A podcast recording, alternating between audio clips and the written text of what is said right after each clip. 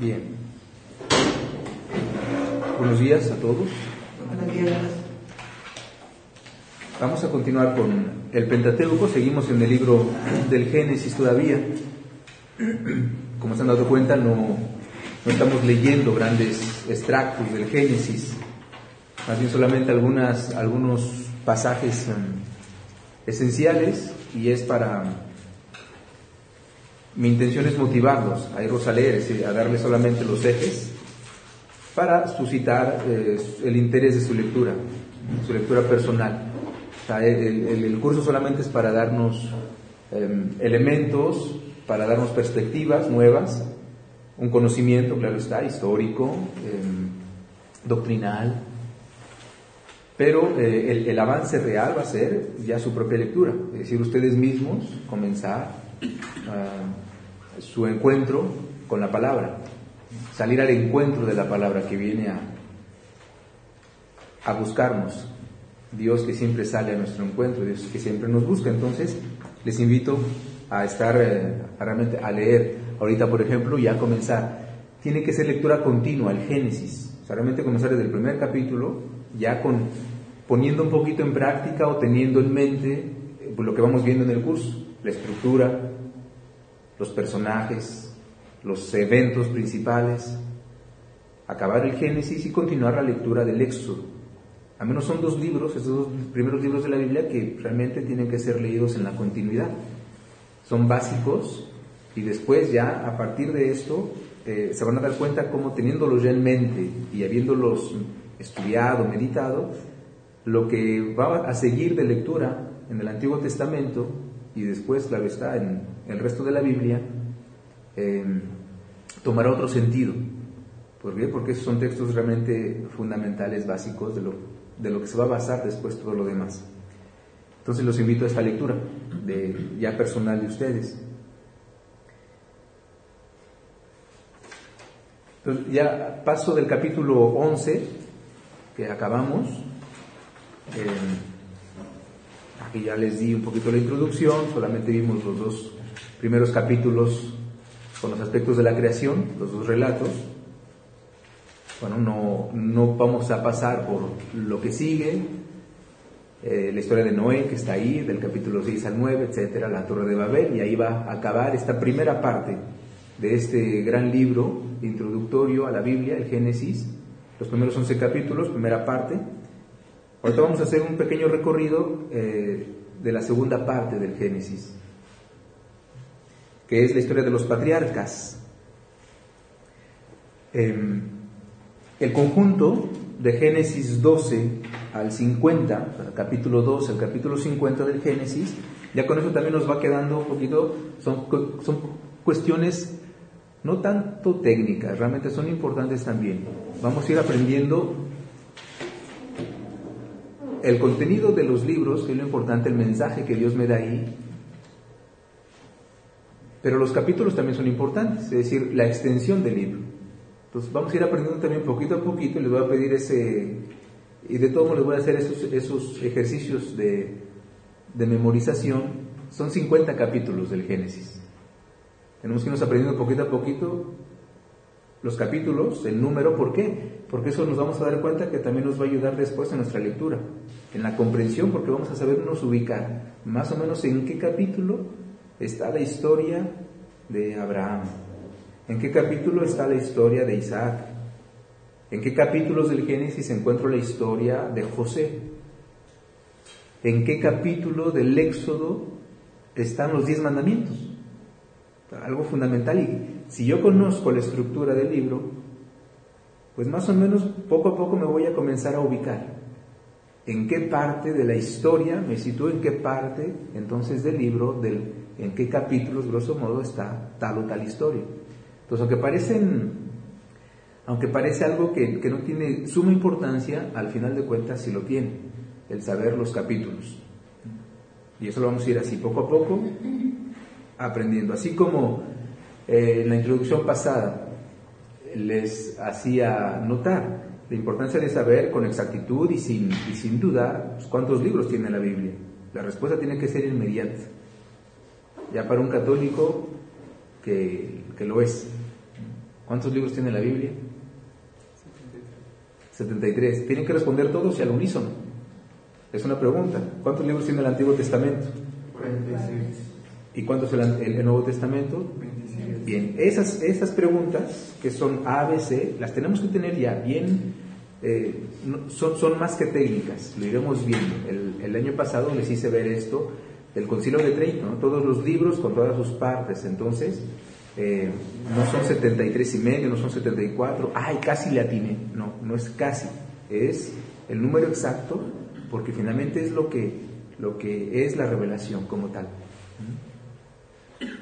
Bien, entonces este conjunto de la segunda parte del Génesis, capítulos 2 al 50, nos va a presentar la historia de una familia. Es la historia de una familia a lo largo de cuatro generaciones. Abraham, su hijo Isaac, segunda generación, el hijo de Isaac, es decir, nieto de Abraham, Jacob, tercera generación, y también la historia de José, el patriarca.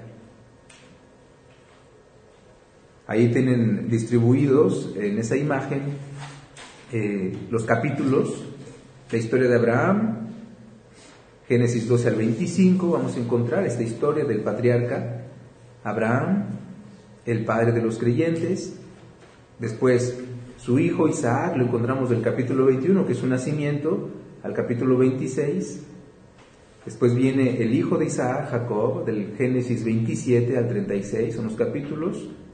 Y finalmente la historia de José, el hijo menor de Jacob, que encontramos, y con eso va a concluir el libro del Génesis, capítulo 37 al 50. Entonces, esta, este bloque, este conjunto, es la historia de esta familia. Es una historia familiar. Espero que con esta luz su lectura sea un poquito más eh, diferente. De hecho, son textos muy fáciles a leer. Nos vamos a encontrar con, claro, con, con situaciones, con historias eh, que nos van a sorprender. Quizás en algún momento hasta nos van a chocar, a chocar nuestra sensibilidad, chocar nuestra, a poner a prueba nuestra inteligencia van a hacer eh, eh, rechinar nuestra razón humana. ¿Cómo? Y sin embargo, tenemos que ir, aceptarlos así e ir más allá de lo que esas situaciones, esos eventos que nos cuenta este, estos, estos, estas historias esta familia para realmente comprender lo que Dios nos quiere decir con todo ello. Eh, entonces, historia de una familia. La historia de los patriarcas, la época, eh, por algún tiempo se situaba a los patriarcas entre los siglos XIX, XVIII, antes de Cristo, evidentemente. Sin embargo, es muy difícil de precisarlo. Los estudiosos, claro está, eh, no se puede precisar con al menos una certeza cercana porque para todo lo anterior al Éxodo, para toda la historia anterior al Éxodo de la Biblia, eh, realmente no se puede proponer una, una, datación real como tal. Entonces, por algún tiempo, estos siglos, 19 y 18 antes de Cristo, se, se, ponían como posibles fechas de los patriarcas. Eh, los estudiosos de hoy se contentan con hablar prudentemente solamente de la época pre-israelita, es decir, la época de los patriarcas, antes del éxodo, de, del éxodo, situándola, hoy es un consenso antes del siglo XIII, antes de Cristo. Ahí pongo un poco esas, esas fechas antes del, entre el siglo, la formación de los textos. Vamos a ir distinguiendo esto, la época de los patriarcas, la vamos a ubicar ahí siglo XIII, antes de Cristo. Eh, distinguir la formación de los textos. ¿Por qué? Porque estos textos no, no, datan de esa época. Entonces aquí vamos a comenzar a hacer un poquito de, pequeñas distinciones importantes La época no quiere decir los textos, de cuando se escribieron, la redacción de los textos. En este caso de Génesis 12 al 50. Em, ¿Por qué? Porque primeramente la formación de los textos, como sabemos, la gran parte de la Biblia, primeramente fueron eh, relatos, fue una, eh, una transmisión oral. Le contarás a los hijos de tus hijos y esos a sus hijos lo que el Señor ha hecho contigo. Primeramente es una transmisión oral. Y esta transmisión oral duró varios, varios siglos, de hecho. Entonces, estos relatos no son documentos históricos, sino tradiciones orales de los clanes ancestrales que formarán más tarde el pueblo de Israel. Pues tal como se acostumbraba en la antigüedad, los escritores bíblicos siguieron las normas y las reglas acostumbradas de esas épocas que son reglas y normas muy diferentes a las reglas establecidas hoy en día en, el género literario histórico. Para ellos, para contar los orígenes y la historia de su pueblo, los escritores antiguos, los escritores bíblicos de estos libros, utilizaban las tradiciones populares ya conocidas por ellos, tradiciones muchas veces de los pueblos circunvecinos, a veces legendarias, no pocas veces míticas también. Ya situaciones, tradiciones o eh, leyendas que se escuchaban que eran conocidas, aunque fuesen de otros pueblos, y los escritores se servían de ellas para transmitir con ya cosas conocidas, familiares al oído, aquello que Dios nos revelaba, que fuese la creación, por ejemplo, se sirvieron de, textos ya conocidos eh, babilónicos. Así también, aquí con los patriarcas, es lo mismo. Entonces, antes de formar eh, ciclos literarios, las tradiciones patriarcales circularon por mucho tiempo, por varios siglos, de forma oral, e independientes las unas de las otras. Con el tiempo se fueron enriqueciendo con interpretaciones posteriores. La hipótesis más sostenible y tradicional dice que la redacción de estas tradiciones orales sobre los patriarcas se llevaría a cabo desde el comienzo de la monarquía hasta después del exilio. Entonces la monarquía comienza por ahí del siglo X, también el libro de los reyes, que leímos hoy en misa y hasta después del exilio, es, decir, después del siglo, por ahí del siglo V antes de Cristo. Entonces nos damos cuenta, las tradiciones patriarcales, la época de los patriarcas, la ponemos en la época de, su vida, Abraham y los demás, sus hijos, siglo XIII. Pero la redacción de los textos de los, sobre los patriarcas se coloca entre los siglos X y V antes de Cristo siempre. ¿eh? Entonces, pero hoy eh, se piensa que esta redacción no pudo comenzar antes del siglo VIII, pues los profetas, aquí hay unos argumentos que algunos eh, estudiosos dan, dicen, no pudo haber comenzado la redacción antes del siglo VIII, ¿por qué? Porque los profetas no mencionan a Abraham sino hasta el siglo VI quien es presentado eh, como el ancestro del pueblo de Judá y da como, como ejemplo Ezequiel, Ezequiel 33, 33, 24, un profeta que data de este siglo y es apenas ahí que eh, por la primera vez aparece la mención, Ezequiel 33, 24,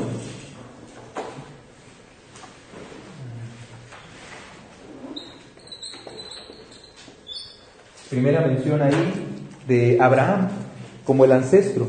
El texto dice, hijo de hombre, los que se quedaron, los que se quedaron entre las ruinas en tierra de Israel dicen esto.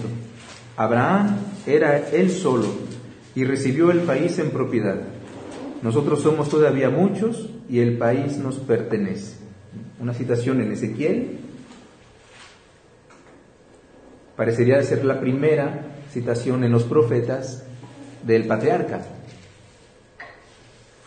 Y después está otro texto, Isaías 51. 51, 1, 2.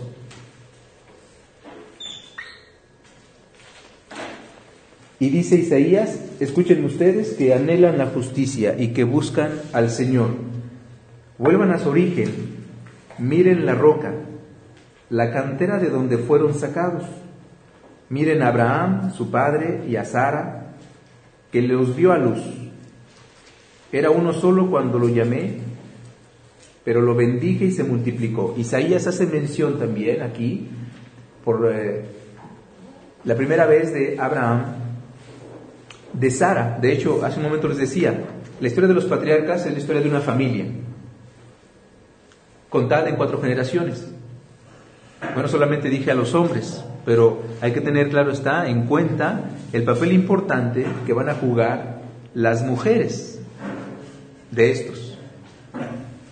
Especialmente las tres primeras, las de los tres primeros, Abraham, Isaac y Jacob. Es decir, Sara, esposa de Abraham, Rebeca, esposa de Jacob, y Raquel, esposa de Rebeca, esposa de, de Isaac, y Raquel, esposa amada de Jacob, aunque también su esposa será Lía. Entonces, estas cuatro mujeres, eh, no mencionamos a la esposa de, de José porque eh, porque no va a tener esta importancia. A no haber sido judía, él se casó, claro, con una egipcia, José. Pero estas cuatro mujeres, claro está que tienen un papel muy importante en esta vida. Una familia no es una familia solamente de hombres, la familia viene del hombre y de la mujer. Entonces aquí también hay una gran em, importancia que tienen esas mujeres. Y aquí, en Isaías 52, vemos cómo se hace mención y la invitación que hace Dios a su pueblo. O sea, recuerda, vuelve a tu origen. Estudiar a los patriarcas es justamente eso, es un poquito ver, como les decía, este estudio del Antiguo Testamento es el estudio de los orígenes, la historia, nuestra historia, de dónde venimos. Todos somos hijos de Abraham como creyentes. Entonces aquí Isaías ya nos está diciendo, eh, vuelvan a su origen, miren la roca, la cantera de donde fueron sacados para mejor comprender nuestra vida, para mejor comprender nuestra fe, para mejor comprender el Evangelio, tenemos forzosamente que irnos al Antiguo Testamento, la preparación. Claro, es el Evangelio realmente lo que le va a dar la luz al Antiguo Testamento. Pero necesitamos conocer y profundizar, regresar a esta roca de donde fuimos sacados. Entonces, Isaías comienza, vean a Abraham.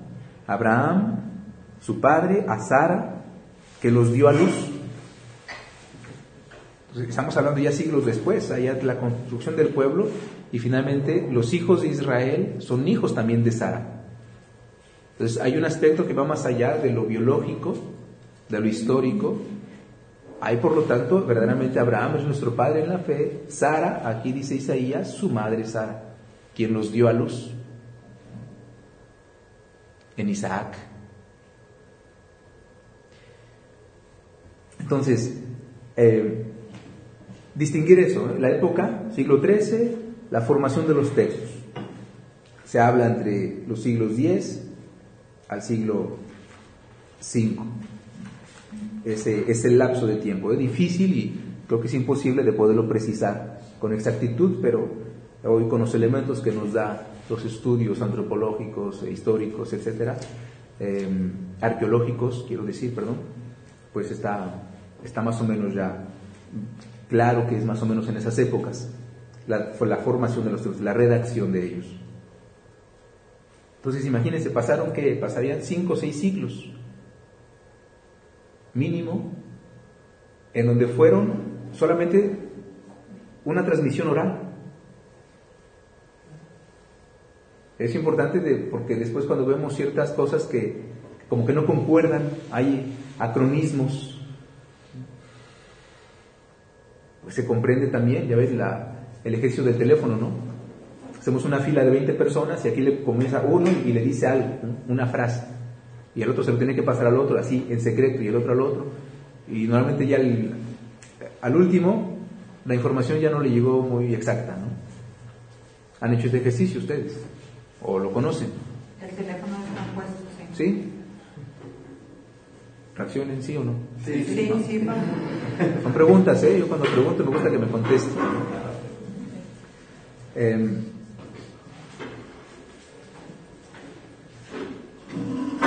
dos hilos conductores de, la, de esta época de los patriarcas. Va a ser la descendencia y la posesión de una tierra. Es el hilo rojo que nos va a ir guiando en la lectura de estos, eh, de estos pasajes. Eh, la descendencia es decir, la vida. Y al decir la vida estamos hablando del porvenir. Y el otro es la posesión de la tierra. Estamos hablando de pueblos nómadas. Y finalmente hay la promesa de que no, yo te voy a dar una tierra. Entonces es finalmente la promesa de la sedentarización. De nómadas llegarán a ser sedentarios, se instalarán en una tierra prometida por Dios, que será el país de Canaán.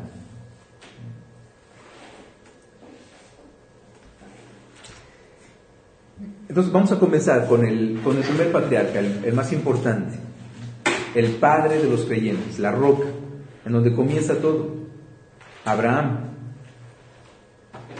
Y vamos a tratar de ahondar un poquito más en ese personaje y en la importancia de Abraham, poquito más de lo que ya conocemos por, por lo que sabemos de oídas, por lo poco mucho que hayamos podido leer. Abraham, en, la Dei Verbum, en el número 14, ¿Se acuerdan lo que es la de Iberbum? Los novicios no me respondan. ¿Qué es la de Iberbum? Porque desde hace ya cuatro meses que comenzamos este curso, la he mencionado al menos unas 15 veces. Entonces estamos aquí para aprender, entonces me quiero detener también. Este es su examen, ¿eh? No voy a hacer un examen al final quizás, pero el examen lo hago así. Cuando menos se lo esperan está la pregunta de algo que ya vimos. Y es importante pues, de saber, porque pues para esto, un curso aprender y si hoy tu nieto viniese de la escuela y te dijera, tu nieto o su hijo, oye mamá, oye abuelo, este, ¿qué es la de Iberbum? Porque tuvo una clase de religión y ahí el catequista o la catequista de repente le soltó que la de Iberbum a un niño. Y el niño viene y le pregunta a su mamá, porque claro, la mamá sí lo sabe, o sea, la mamá me lo va a explicar qué es la de Iberbum. Y resulta que la mamá sí ya lo escuchó con más de 15 veces con el Padre Salvador en su curso de Biblia y ya no sabe lo que es la de Iberbo. ¿Respuesta?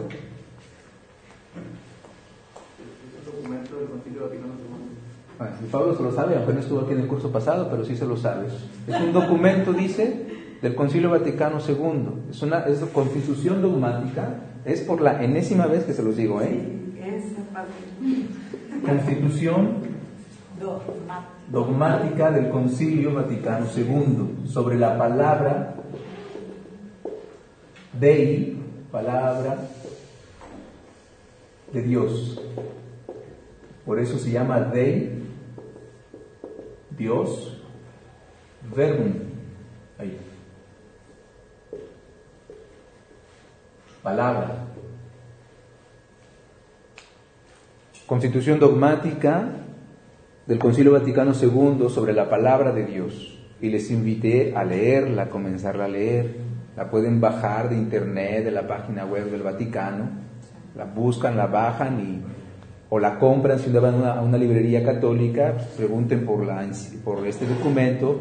Generalmente si lo venden solo, si no, todos los documentos del concilio también es bueno que en su biblioteca un día lo tengan eh, una biblioteca católica debe tener mínimo la Biblia, el Catecismo de la Iglesia Católica y los 16 textos del Concilio Vaticano II. es lo mínimo, mínimo así un católico para libros de consulta. Pues este librito es muy pequeño, bueno, este, este, este documento, vayan, leanlo, hace parte del estudio, no solamente la Biblia como tal, sino esos textos que les voy dando, especialmente el Catecismo y estos textos de, eh, magisteriales. La Dei Verbum número 14 dice, Dios amantísimo, buscando y preparando solícitamente la salvación de todo el género humano, con singular favor se eligió un pueblo, a quien confió sus promesas. Hecho pues el pacto con Abraham y con el pueblo de Israel por medio de Moisés, de tal forma se reveló con palabras y con obras a su pueblo elegido como el único Dios verdadero y vivo, que Israel experimentó.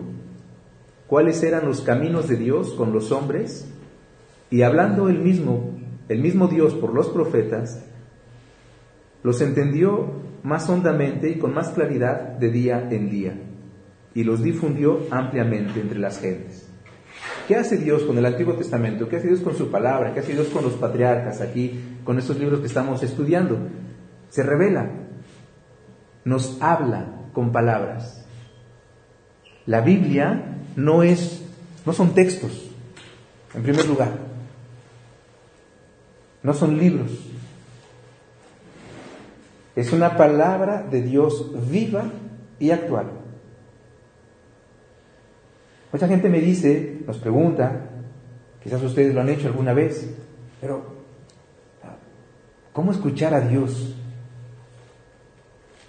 Cuando damos un testimonio, por ejemplo, de, nuestra, de nuestro encuentro con Dios, Padre, en verdad, escuchaste a Dios.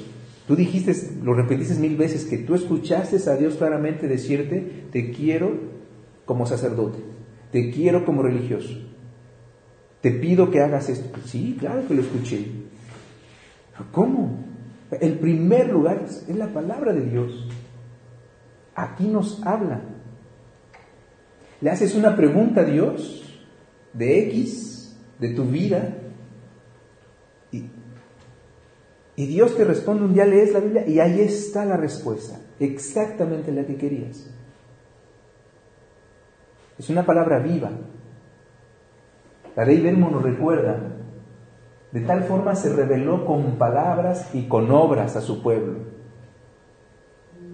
Porque esta palabra también se hace vida y a través de los acontecimientos de hoy, del 2015, del 2016, de los acontecimientos de mi vida de hace 1, 2, 3, 10, 15, 20 años, y al leerlos a la luz de la palabra de Dios, yo digo, ah, eso que yo viví, este acontecimiento, sí, ahora lo entiendo. Veo el pasaje de Dios, a veces con mucho retardo, o sea, lo veo para atrás, ah, ahora sí veo el pasaje de Dios. A veces al momento no lo veo, otras veces sí.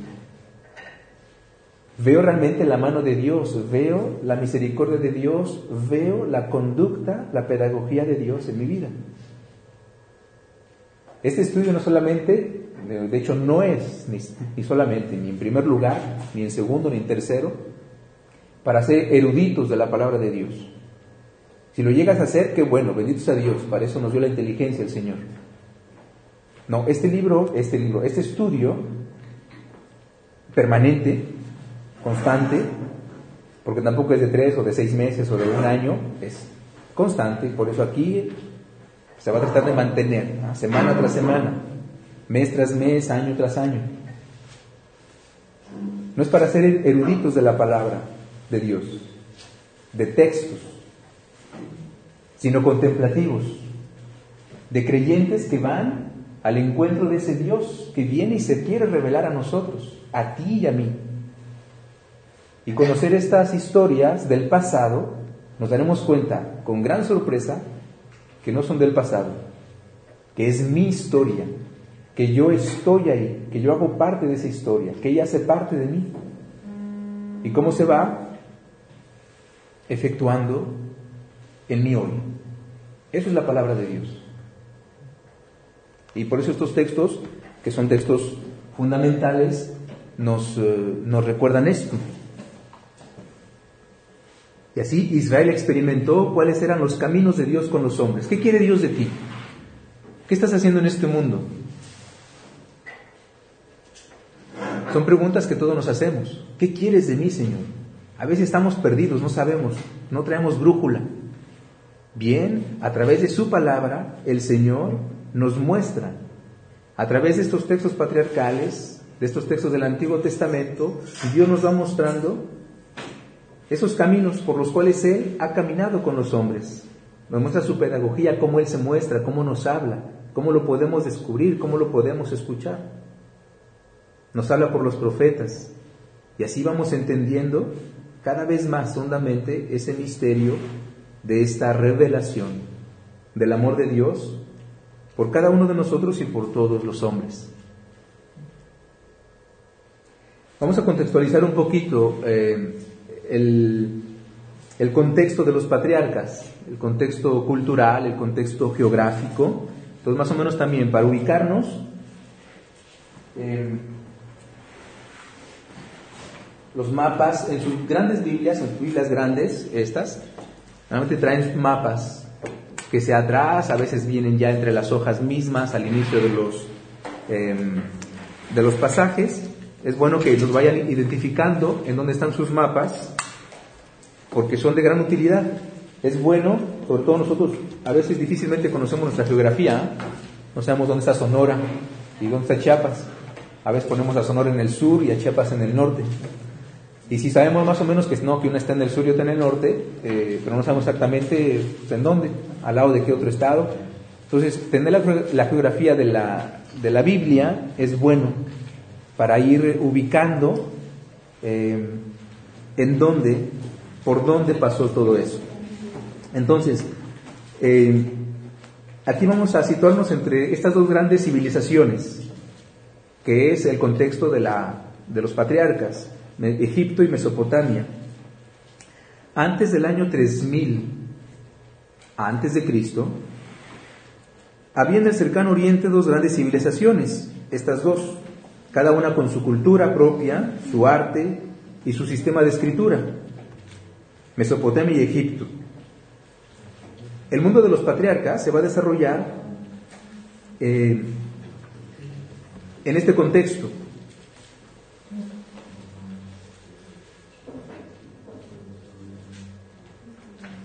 Les pido que no hablen, por favor, si no me distraen. Si tienen preguntas, me las hacen, con gusto se las respondo. dos, reinos, dos potencias, de hecho, imperios eh, de la época.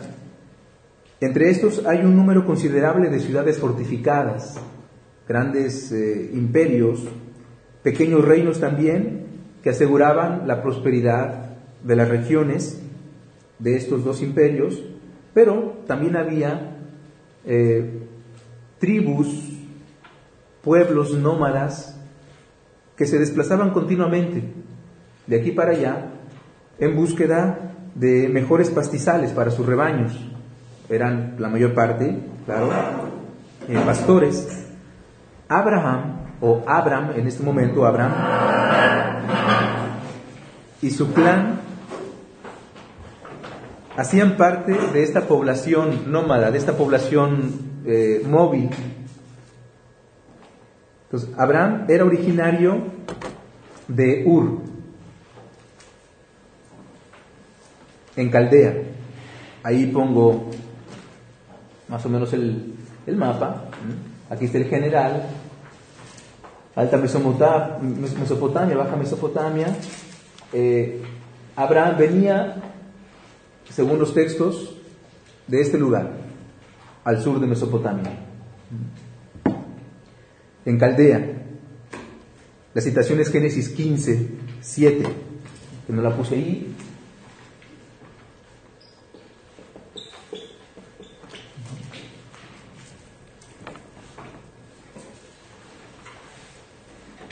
Es una parte de su familia se estableció más al norte, en Arran o Arán, cerca de mil kilómetros de distancia, al norte, 960 kilómetros según más o menos, al noreste de Ur, mientras Abraham, tiempo después, continúa para, hacia, hacia Canaán. Es ahí donde se establece y recibe de Dios la promesa de darle esa tierra a él y a su descendencia. Esto es Israel. Esto es esta parte, Canaán, la tierra de Canaán, aquí está toda la historia del Nuevo Testamento, Antiguo Nuevo Testamento. Entonces, Abraham, originario de Ur, su familia se instalan más al norte, en Arán, y de Arán ahí recibe el llamado de Dios, ahorita lo vamos a leer, a salir, a salir de su tierra, a dejar su país, a dirigirse al lugar, al país donde Dios le mostrará. Estamos hablando entonces de ese espacio territorial. Ahí se va a establecer y ahí recibirá las promesas de Dios. Em, esos, mapas, grosso modo, como esos u otros parecidos, los encontrarán entonces en sus Biblias, y ahí con más detalles no los pueden después buscar. El ciclo de Abraham. Eh, vamos a hablar de ciclos de los, de los patriarcas. Abraham, el, ciclo de Abraham, el ciclo de Isaac, el ciclo de, de Jacob, eh, el último, el ciclo de, de José. Entonces, Abraham, vamos a comenzar con él un poquito, vamos a leer igual eh, algunos pasajes. Eh, primeramente la genealogía. Abran sus Biblias, vámonos a Génesis 11, al final del 11, que es donde comenzamos, es el fin de la primera parte del Génesis, el capítulo 11, y ahí está el puente para unir al siguiente libro, a la siguiente parte de esta narración, de este primer libro. Entonces, en Génesis 11, vamos a tomar desde el versículo 10, de hecho. En el versículo 9 se acaba la de el, el, libro, el primer libro, o la primera parte del libro del Génesis, con la torre de Babel, la dispersión de la humanidad, diferentes idiomas ya, y viene entonces la genealogía para introducir al segundo libro, o la segunda parte del Génesis. Estos son los descendientes de Sem. A los 100 años de edad, Sem fue padre de Arfaxad, dos años después del diluvio. Dos años después del diluvio. Nos está ubicando ya, un poquito más o menos. Génesis 6, 7, 8. Después del nacimiento de Arfaxad, vivió todavía 400 años y tuvo más hijos e hijas. Arfaxad fue padre de Shelah cuando contaba con 35 años. Y después del nacimiento de Shelah, Arfaxad vivió 403 años más y tuvo otros hijos e hijas. Shelah fue padre de Eber al cumplir los 30 años.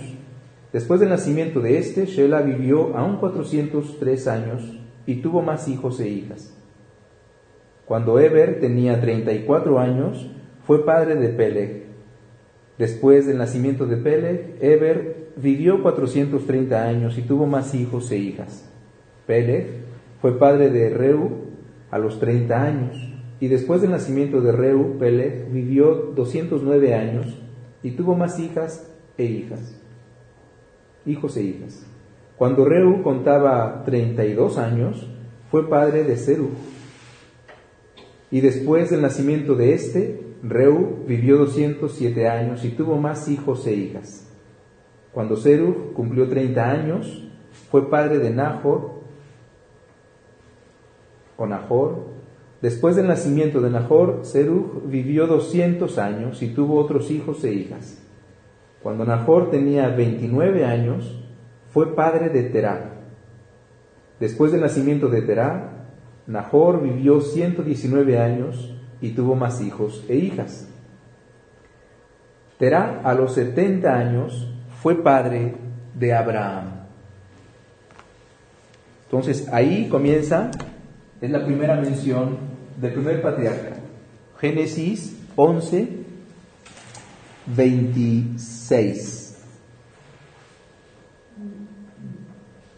Tera, padre de Abraham. En este momento es Abraham solamente y no Abraham. Entonces Tera tuvo tres hijos, Abraham, Nahor y Arán. Esta es la descendencia de Terá. Terá fue padre de Abraham, de Nahor y de Arán. Lo repite por segunda vez. Ya aquí cuando el autor sagrado insiste en los demás, fue una sola, pero aquí ya va a insistir, va a... ¿Por qué? Porque quiere decir, aquí vamos a... Son esos personajes los centrales, es aquí donde va a comenzar esta historia. Entonces hace un énfasis y menciona, de hecho es la tercera vez, en el versículo 24, Nahor tenía 29 años, fue padre de Tera. Después del nacimiento de Terá, Nahor vivió lo, que, lo que seguía la misma dinámica de, los otros, eh, de la otra genealogía. A partir del 26, Terá, a los 70 años, fue padre de Abraham, de Nahor y de Arán. Esta es la descendencia de Terá. Y otra vez, Terá fue padre de Abraham, de Nahor y de Arán. Arán fue padre de Lot, que vamos a, ver en los textos con el sobrino de Abraham. Arán murió en Ur de Caldea, el origen. Vienen de Ur de Caldea, su tierra natal, antes que su padre Terá. Abraham y Nahor se casaron. La esposa de Abraham se llamaba Sarai y la de Nahor Milca. Entonces ven, es la historia de una familia, es la historia familiar, esta de los patriarcas. Se menciona ya las esposas, Sarai, conocida por todos nosotros, ya escuchamos aquí en Isaías 51, del siglo 7 más o menos, antes de Cristo, que la menciona como la madre del pueblo israelita, la madre que los dio a luz. Entonces, vemos bien que no se habla de una, de una genealogía natural, que no se habla de, de la naturaleza solamente, sino de una paternidad y una maternidad que es de otro, de otro tipo. Abraham y Nahor se casaron. La esposa de Abraham se llamaba Sarai y la de Nahor Milca, Milca, hija de Arán que era padre de Milca y de Gisca. Sarai era estéril y no tenía hijos. Terá tomó consigo a su hijo Abraham, a su nieto Lot, hijo de Arán, y a su nuera Sarai, esposa de Abraham, y los sacó de Ur de Caldea para llevarlos al país de Canaán. Pero al llegar a Arán, aquí dice Harán, las traducciones diversas, se establecieron allí. Terá vivió 205 años y murió en Harán. El padre Terá agarra a su hijo, a su, a su nuera, a su nieto y sale de Ur hacia Canaán. Pero dice el texto, pero cuando llegaron aquí, ahí se instaló y ahí se quedó. Y así termina esta primera parte del Génesis, con ese capítulo 11, ya haciendo el puente con esta genealogía de los patriarcas. Nos vamos al capítulo 12 y aparece entonces la vocación de Abraham, la salida del país, de donde está, y después la partida de Egipto, la separación de Lot, su sobrino, etc. Vamos a leer el inicio antes de la pausa. Yahvé dijo a Abraham, me regreso un poquito a, la genealogía, perdón. Eh, ¿Qué encuentran? ¿Qué encuentran de particular? Al leer esa genealogía, que a veces nos pueden marear las genealogías, ¿no? Tal, eh, ya con, los nombres comenzando, ¿no? Engendró a tal, a tal. Pero ¿qué encuentran? ¿Qué, algo que les llame la atención de esa genealogía. Siempre se habla del primogénito varón. ¿Mm? Siempre se habla del primogénito hombre. Ahí hay un primer punto, siempre se habla del, del primogénito hombre. Y después la misma sentencia y tuvo más hijos e hijas. Pero el nombre que se menciona al principio es el primogénito. Es algo importante. Ahí hay un... Vamos a, ser, a tratar de ser atentos. Por eso esas preguntas también. ¿Qué estoy leyendo? O sea, ¿qué es, lo que, ¿qué es lo que sale del texto? ¿Qué es lo que me impacta o qué es lo que me llama la atención? Ahí hay un punto y es uno de los más importantes. Se menciona solamente al hijo varón primogénito. ¿Algo más? A mí me llama la atención que tenían los hijos a, muy tarde edad, 70, 75 años. Los hijos que se tienen a alguna cierta edad, no todos, pero, sí, vivían ellos mucho. al inicio. ¿Qué más? Pero digo, vivían mucho ellos. Vivían mucho. De 70, 80 ¿Por qué? años. Porque Ah, comenzamos aquí también que dice, eh, Sem a los 100 años de edad fue padre de Arfaxad. Comenzamos con Sem y él tenía 100 años cuando tuvo a su primer hijo. Dos años después del diluvio, nos está ubicando más o menos, aunque no hay que ver la cronología tal como la pensamos nosotros. Después del nacimiento de Arfaxad vivió todavía 400 años, o sea que estaba chavito. Sea, 100 años para 400, pues estaba... ¿Sí? Y va bajando. ¿Qué más? Va bajando de ahí la Ah. Seguimos avanzando en la historia de la genealogía y ¿qué pasa? Que la longevidad va descendiendo. El primero murió de 400 años. El segundo, igual, 403. El tercero, 209. Ya bajamos el bajón de 200 años. Sea, murió joven, vamos a decir. O sea, murió la mitad. Ahorita más o menos es a 80 años. Un joven que muere de 40, o sea, es un papá joven. O sea, 40 años es antes de los 50. No. Aquí muere ya, el tercero baja y muere a los 209 años. El otro, el que sigue, 207. Después 200. Después 119. ¿Ven? La longevidad va bajando. Es esto a lo que, a lo que les invito, a ser atentos. No les voy a dar todas las respuestas, no van a estar aquí, claro está. De hecho, hay muchas que no las sé. Pero estos detalles hay que ir en nuestra lectura. Ah. Y aunque no tengamos la respuesta inmediata, pero tenemos que ser atentos. Porque en todo eso, Dios nos está revelándose a nosotros, nos está diciendo algo, algo importante para nosotros. Entonces, esos detalles, el Hijo, lo vamos a ir descubriendo también poco a poco, ¿eh? al avanzar, el conocimiento de la palabra de Dios. De repente les voy a decir, ¿se acuerdan de la genealogía ya? Y de los años que vivían y cómo fue descendiendo. Ah, vamos a encontrar de repente la respuesta. Pero y es bueno que en nuestra propia lectura vayamos sacando y así ustedes anotando estos tres puntos. El hijo es mencionado el primogénito nada más. Después que los tenían a muy corta edad, pero pues más bien vemos ahí la longevidad y cómo vamos descendiendo poco a poco. ¿Mm? También, padre, la, la no fecundidad de Abraham. Puede haber mencionado tanta fecundidad. Ah, mira, otro punto. Gracias, Pablo. Es verdad que llegamos a Abraham, que justamente es el personaje principal, y cómo se hace mención. Eh, es otro detalle que les di. Dos veces llegamos al padre de, de Abraham, o sea, la- a la descendencia directa, y se hace mención dos veces, o sea, se enfatiza. Y llegamos a Abraham, y pues resulta que eh, ahí se va a detener la descendencia, por el momento. Y ya, porque conocemos un poquito lo que va a venir después, es verdad, Abraham eh, sufrió mucho para tener un hijo. Por eso les digo que la historia de la familia, que normalmente nos va a interpelar fuertemente en la lectura de los patriarcas. Entonces, ahora sí continúo. Eh, no, nos vamos a hacer la pausa. Nos damos eh, 15 minutos de pausa, ¿sí? Y continuamos la segunda parte.